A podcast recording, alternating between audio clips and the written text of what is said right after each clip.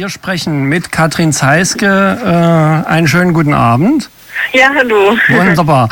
Ähm, du bist als Journalistin äh, und Aktivistin, wie soll man das überhaupt beschreiben, unterwegs in Honduras und genau. hast ein ja umfangreiches Programm in den letzten Tagen schon hinter dir. Ähm, mir fehlt schon fast die Idee, wie ich, äh, womit ich anfangen soll. Was, was hat dich am meisten beeindruckt? Wo bist du gerade so unterwegs?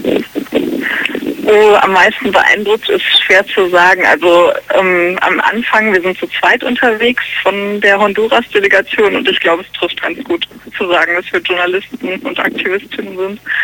Und ähm, am Anfang waren wir in Bajo Aguan, das ist im Norden von Honduras und ist eine leider stark militarisierte Region und da gab es ein internationales Solidaritätstreffen mit wirklich Leuten aus Lateinamerika, Europa, USA, ähm, Organisationen aus der Hauptstadt und das war sehr sehr eindrücklich. Also einerseits eben, ähm, weil es auf den hohen Grad der Repression gezeigt hat, also ähm, in diesem Gebiet sind mittlerweile über 50 Menschen umgebracht worden von Paramilitärs. Also es geht um einen Landkonflikt, der sehr kompliziert ist und der jetzt halt einfach mit Militär und Paramilitärs befriedet wird. Und das war natürlich einerseits ziemlich dramatisch, eben diese, die von den Toten zu hören und auch äh, von den von den Vertreibungen, die eben auch äh, ja, wo ganz viele Zeugenaussagen kamen, die eben die ganze Situation beschrieben haben.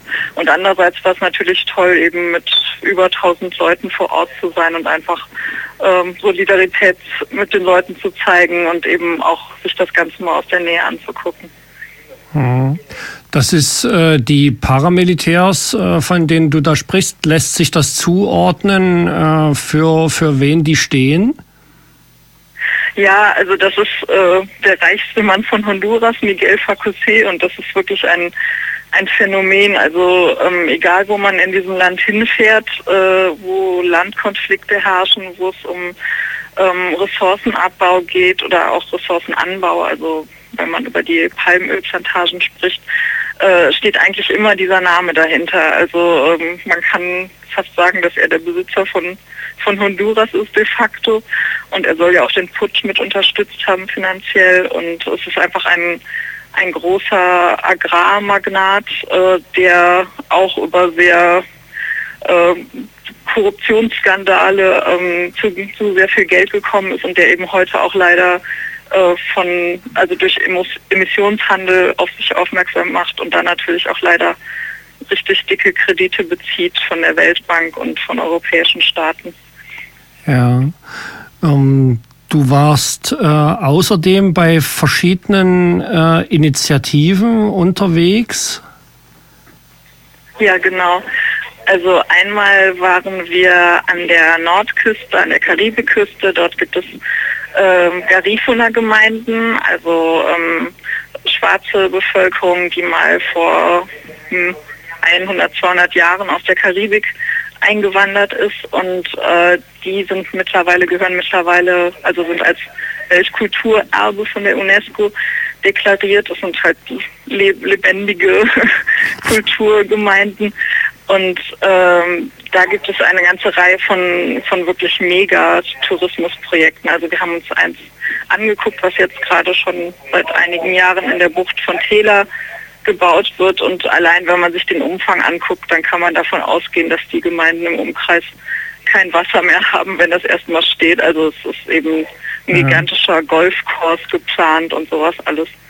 Und ähm, es sind Gemeinden, die halt vom, vom Fischfang leben und äh, vom, von der Landwirtschaft und, und das äh, ist natürlich schwierig. Also ähm, ein paar Gemeinden sind im Widerstand und sind gemeinsam organisiert. Andere Gemeinden haben mit, sind mit dem honduranischen Tourismusverband Verträge eingegangen, aber da ist natürlich die Frage, inwieweit sowas eingehalten wird. Ja, ähm, wie wie äh, organisieren sich die Menschen? Du sprachst von Gemeinden. Das sind dann also tatsächlich irgendwie Dörfer oder äh, Kirchspiele oder sowas, die dann äh, gemeinsam irgendwie sich finden und da irgendwie was machen. Genau, also einmal gibt es eben einfach diese, diese kleineren Gemeinschaften, also die jetzt zum Beispiel durch, durch Kultur vereint sind, eben die Garifuna-Gemeinden oder auch im, im Westen des Landes die Lenkergemeinden, also indigene Gemeinden. Und über allem steht aber auch immer wieder die, die große Widerstandsbewegung im Land, die es hier seit dem Putsch gibt.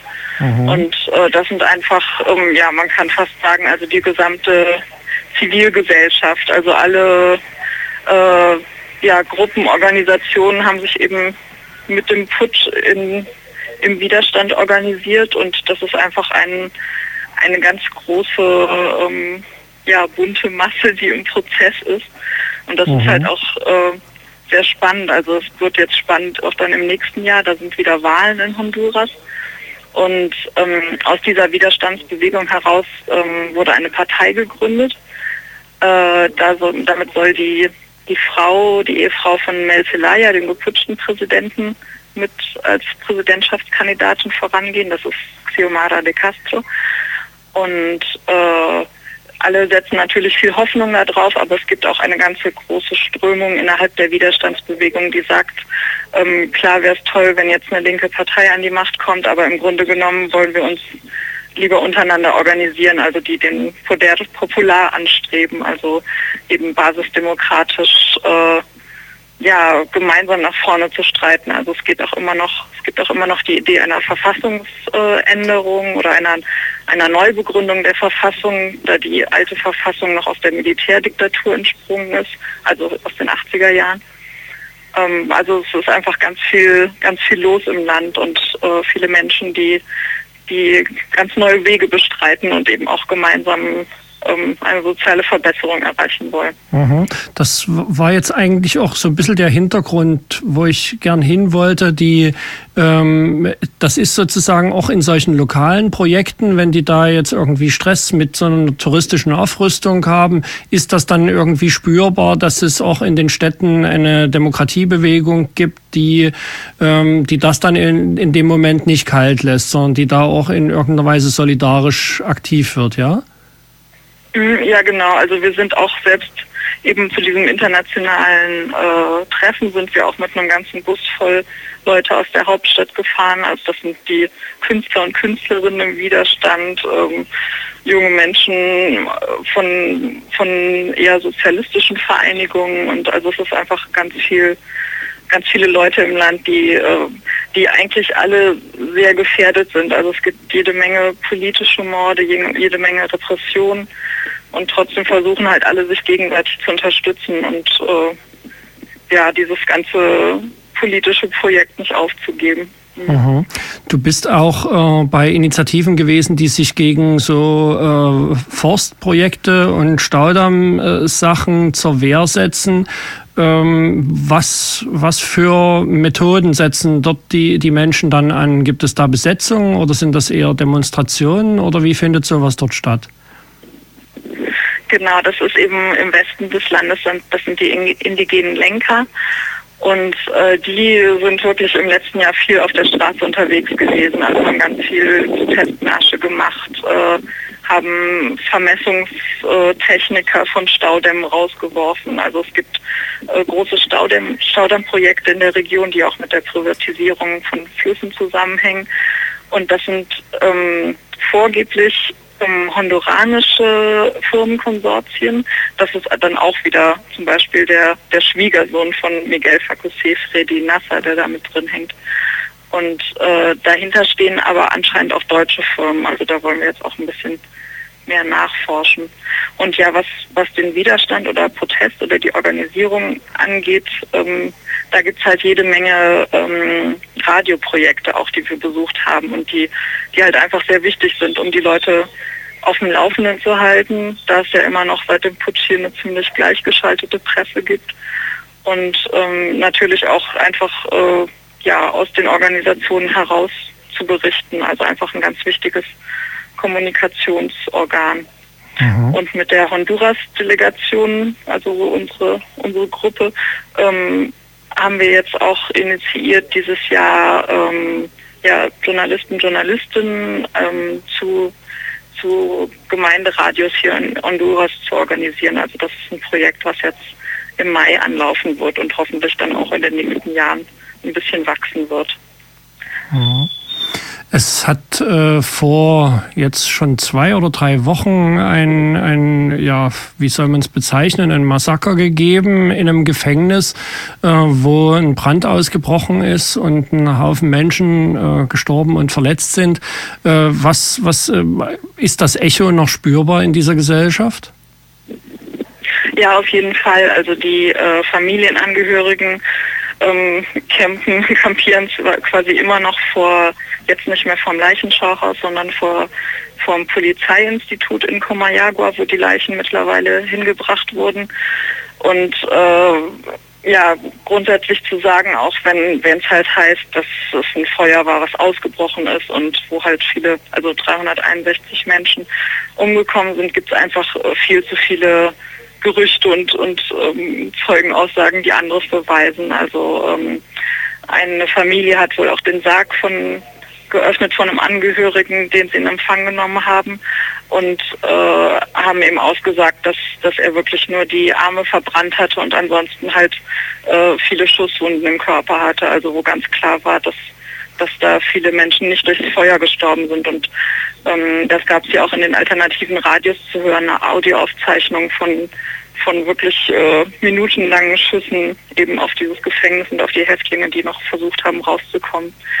Und Honduras hat eben leider eine traurige äh, Tradition von so sogenannten Gefängnisbränden, also eben Massakern, wo wo halt einfach die Ärmsten der Armen sterben und natürlich auch die gesellschaftlich Ausgeschlossenen, also entweder ähm, Mitglieder der Jugendbanden oder Leute auch, die in zunehmendem Maße äh, wirklich unschuldig im Knast sitzen oder, oder auch einfach ohne Verfahren jahrelang eingesperrt werden.